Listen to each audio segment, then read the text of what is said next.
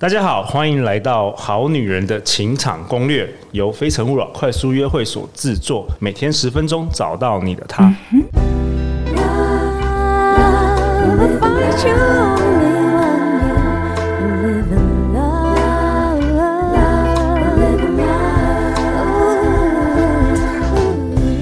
大家好，我是你们的主持人陆队长。相信爱情，所以让我们在这里相聚，在爱情里成为更好的自己，遇见你的理想型。陆队长今天很开心，邀请到好女人、好男人很熟悉的 Podcast 小纪老师的幸福学。我们欢迎小纪老师。嗨，好男人、好女人，大家好，很开心又来到节目喽。哇，小纪老师，你已经变成我们这个节目的常客。太感谢那个陆队长哦。我们要下次要设计一个你的专属出场音乐，好不好？好啊。我们今天有另外一位是好男人的听众 Gavin 跟我们一起参与 Podcast。大家好，我是 Gavin，非常荣幸能够上来参加陆队长的 Podcast 节目。那我目前是一位在足科工作的软体工程师。OK，Gavin 形容自己从学生时代对两性议题就很有兴趣，然后发现我们这个 Podcast 之后非常喜欢，开始固定收听，借此来提升自己和了解女生的想法。小纪老师，那你今天要跟我们分享什么？哇，今天讲的这个事情哦，所有的人一定都要把耳朵张开，好好听。真的，这是我笔记本先拿出来，对对对，非常重要，非常重要。今天要讲的呢，今天要讲的是，大家要看一看自己到底在演谁的戏啊？哦，这个听起来蛮特别的，你在演谁的戏？对，因为我在咨询的过程当中啊，我发现好好玩哦，就是很多人在跟我讲他生命遇到的困境啊、挑战啊，他的现在的生命的感情的模式，或者是亲密关系的模式，其实我发现他们跟他们父母的模式都有一定程度的关联哦。那这个关联呢，就是它不是在同值，就是异质，什么意思呢？就是说不是在复制一样的剧本，不然就是在对抗这个剧本。哎，这个好像陆队长的经验也蛮常听到。类似这样的故事的，小纪老师，你应该有一些故事可以跟大家分享一下。好，那比如说啊，我讲一个很简单的例子哦，像在我有举办的一个一些工作坊当中哦，那我就会常常去看他们原生家庭对他们的现在婚姻或者亲密关系的蓝图的影响嘛。所以你会跟他聊到原生家庭？对，因为我我事前都会先搜集，请他们填上，而且他们印象当中父母的相处互动相处里面，让他印象最深刻。那比如说像有一个，他就讲。到说，呃，他爸爸妈妈常常不停的吵架，然后妈妈就常常讲说，我是为了孩子我才留下来。哎、欸，这个常常在台湾社会，可是全世界我觉得常常上演呢，欸，就是为了孩子才勉强在这婚姻，然后每天都吵架。对，那对孩子，其实，在孩子的心灵就会留下一些印记。这个印记是怎样？因为我们会有情绪，父母对我们来讲都是非常重要的人，对不对？所以我们就对他有情感的连结，所以他讲的话，其实我们都会当真。当然，父母吵架跟孩子根本就没关系。可有时候会觉得是小孩子是不是我我的问题，或者我不够好才才发生？对，因为他会说我是为了你，我才不离婚。哦，所以孩子就会觉得是因为我的关系，所以妈妈这么痛苦的要跟爸爸继续维持。哇哦，那这对小孩子一定有很大的影响。对，然后当他有产生这个强烈情绪，又看到父母在演的剧嘛，这一些事情就会变成是很很深的连结。那当他变成一个连结，他就容易写到我们的潜意识。对，那写到潜意识就会变本能反应哦。所以当他看到父母一直在关系中是争吵，然后呢，就是非常的牺牲。那变成哦，他有可能也会变成一个这样的角色，有点重演他，就是他以后遇到他的伴侣之后，他会重演这个剧本。对，他会不断透过争吵，然后去以为那就是沟通的方式，然后也会自己牺牲，会这样子吗？有有有太多这样的例子。那我刚刚讲同质跟异质，就是说有一种是采取同样的状态，就是说呃，他看到妈妈这样很可怜，然后他就是觉得很想要站在妈妈这一边，所以他不知不觉就会去扮演妈妈的那个角色。就是妈妈在演的这个角色呈现的样子，就会变成她在两性关系、亲密关系当中呈现的样子。你说这是同质？对，这是同质。OK。那所谓异质，就是呃，有的人是属于比较叛逆嘛，然后就觉得我绝对不要像我父母这样子，我绝对不要跟我妈一样，我绝对不要跟我爸一样。对对。那当他绝对不要跟这一样的时候，他就会采一个极端。呃，像有一个就是他的以前他父亲就对他非常的凶嘛，然后非常的霸道这样子，所以他就说我绝对不要找像我父亲这样强烈情绪的人。然后或者是像他妈妈也是情绪波动很大，会一直打他家暴。那他就是说，我绝对不要找这样子的人。可是你知道，他后来就发现他遇到一种人，就是好像完全没有感情，就是非常的理性跟中庸，就是有什么感觉他都看不出来。所以那就是叫过与不及，就是极端了，极端了。他不想要有脾气的情绪一直起伏，他遇到一个完全是没有脾气、冷漠的人，就是相反的。对，那我们要很小心哦，因为不管是过与不及，都是用原来父母的剧本在重改的，在重就是说，哎、欸，我不要这样子，嗯，或者。呃，我很可怜他这样子，然后我不知不觉就复制了他。那为什么我会特别提出来？因为在我咨询案例跟办工作坊，收集了这么多超过几百个人的一个过程，就发现这个连结度是百分之九十九点九九九。其实小谢老师，你这个讲到这个，就是每一代都会有有点像重演上一代或者复制上一代这个剧本。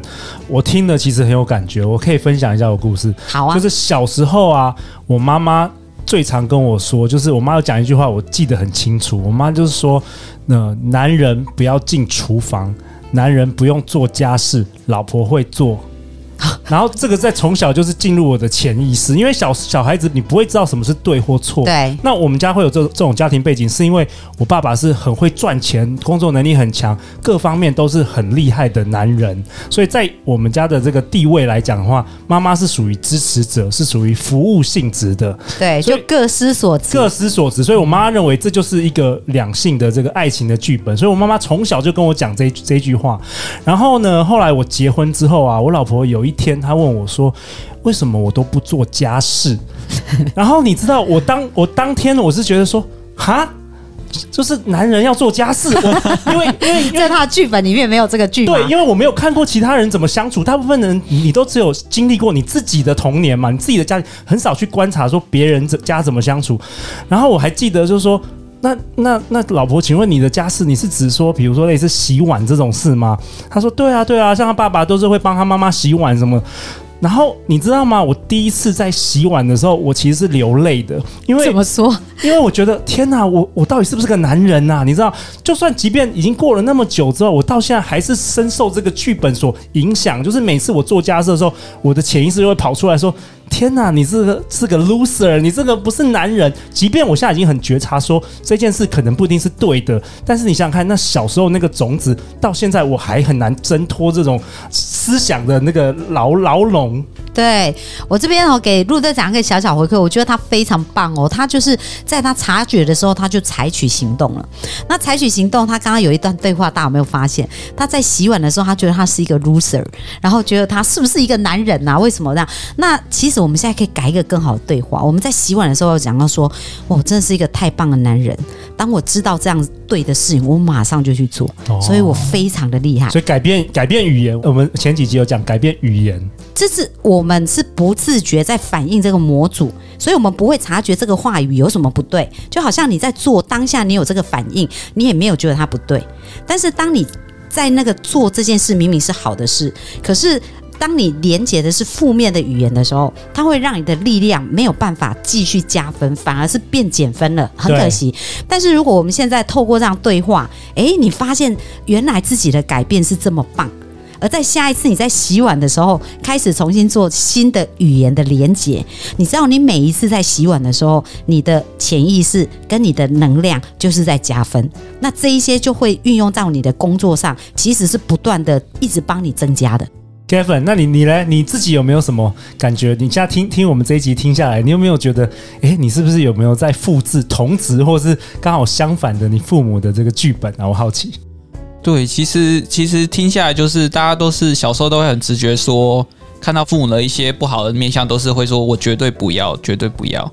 那其实我觉得这样都会很容易把你的焦点放在这些负面的行为上。那其实我们我觉得我们可以做一个最简单的事情，就是把我们的焦点都聚焦在父母的优点上。OK，对。那你的父母有这剧本有没有影响到你？我父母的剧本。我觉得都多少会有，像是我妈会很容易有一些否定和负面的影响，那就会变成说我可能在一开始遇到一些困难的难关，我就会第一意识就觉得说我是会办不到，对。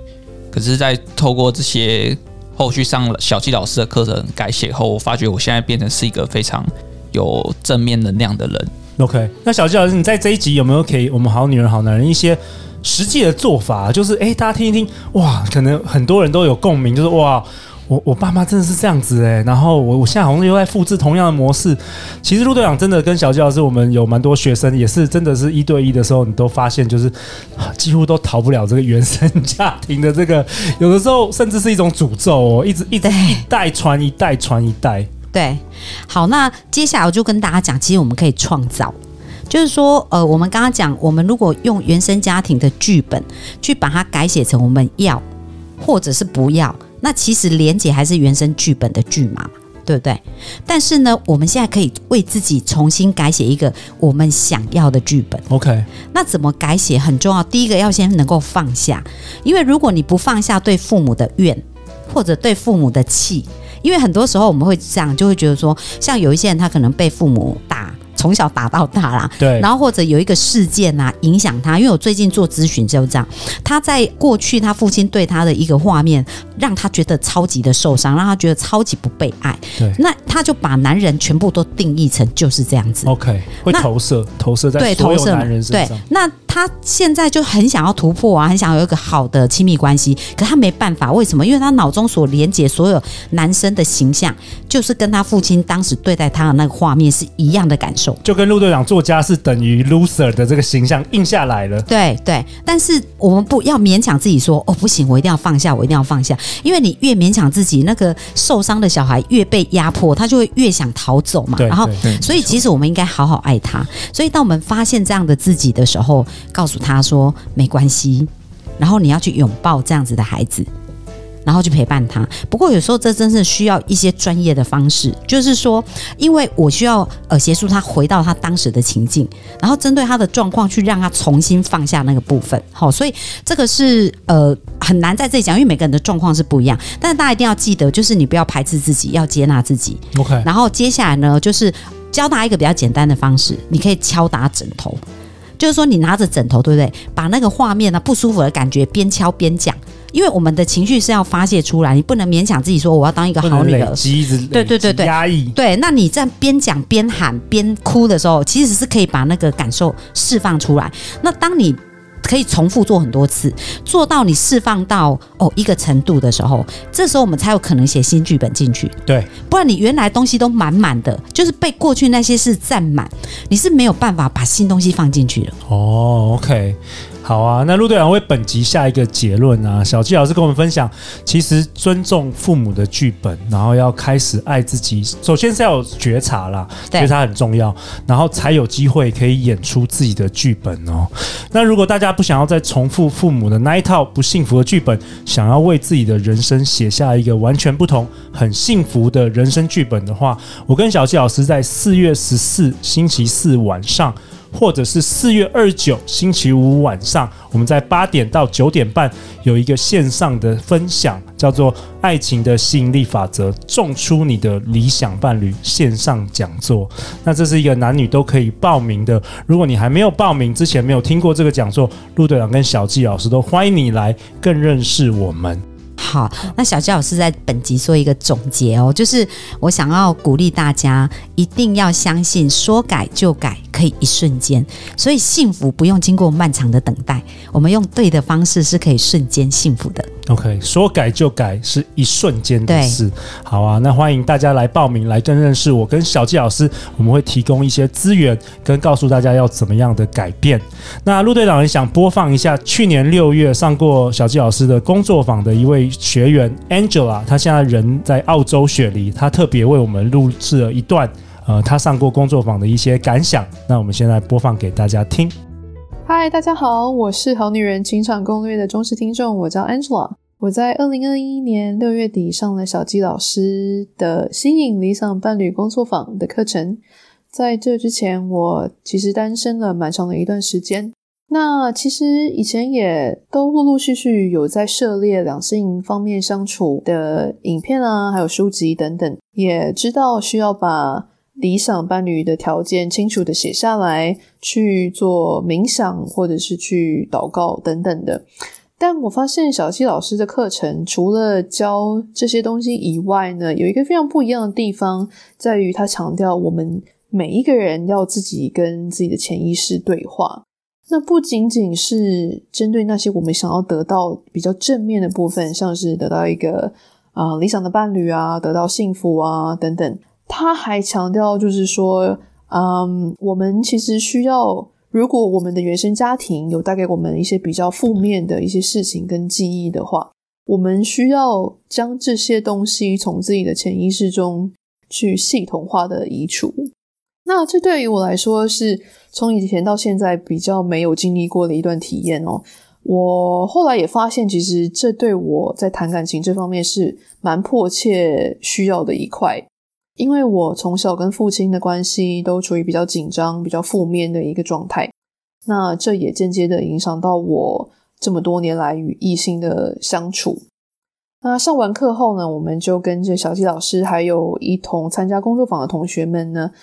来做这个系统化的感恩练习，然后让自己的潜意识一直处在一个非常正面的一个呃吸引的状态。然后经过了四个月的练习之后呢，我就认识了我现在的理想伴侣。然后我们经过了彼此更深入的了解啊，还有认识三个月之后，也正式在一起了。那他符合我百分之九十五啊所列出的这个理想伴侣条件上的清单。嗯我其实到现在其实都还不太敢相信这件事情就是已经成真了这样子，所以我想要在这边也特别感谢小纪老师的这个课程，也非常感谢陆队长当初在《好女人的情场攻略》的 Podcast 上面介绍这个课程，然后让我重新对找到自己的幸福非常的有信心。那也这边由衷的祝福大家都能够早日找到属于自己的幸福哦。好啊，那谢谢 Angela 的分享，那也谢谢小纪老师 Gavin，那我们就期待在四月的线上讲座见到大家哦。好女人情场攻略，那我们下一集见，拜拜。拜拜。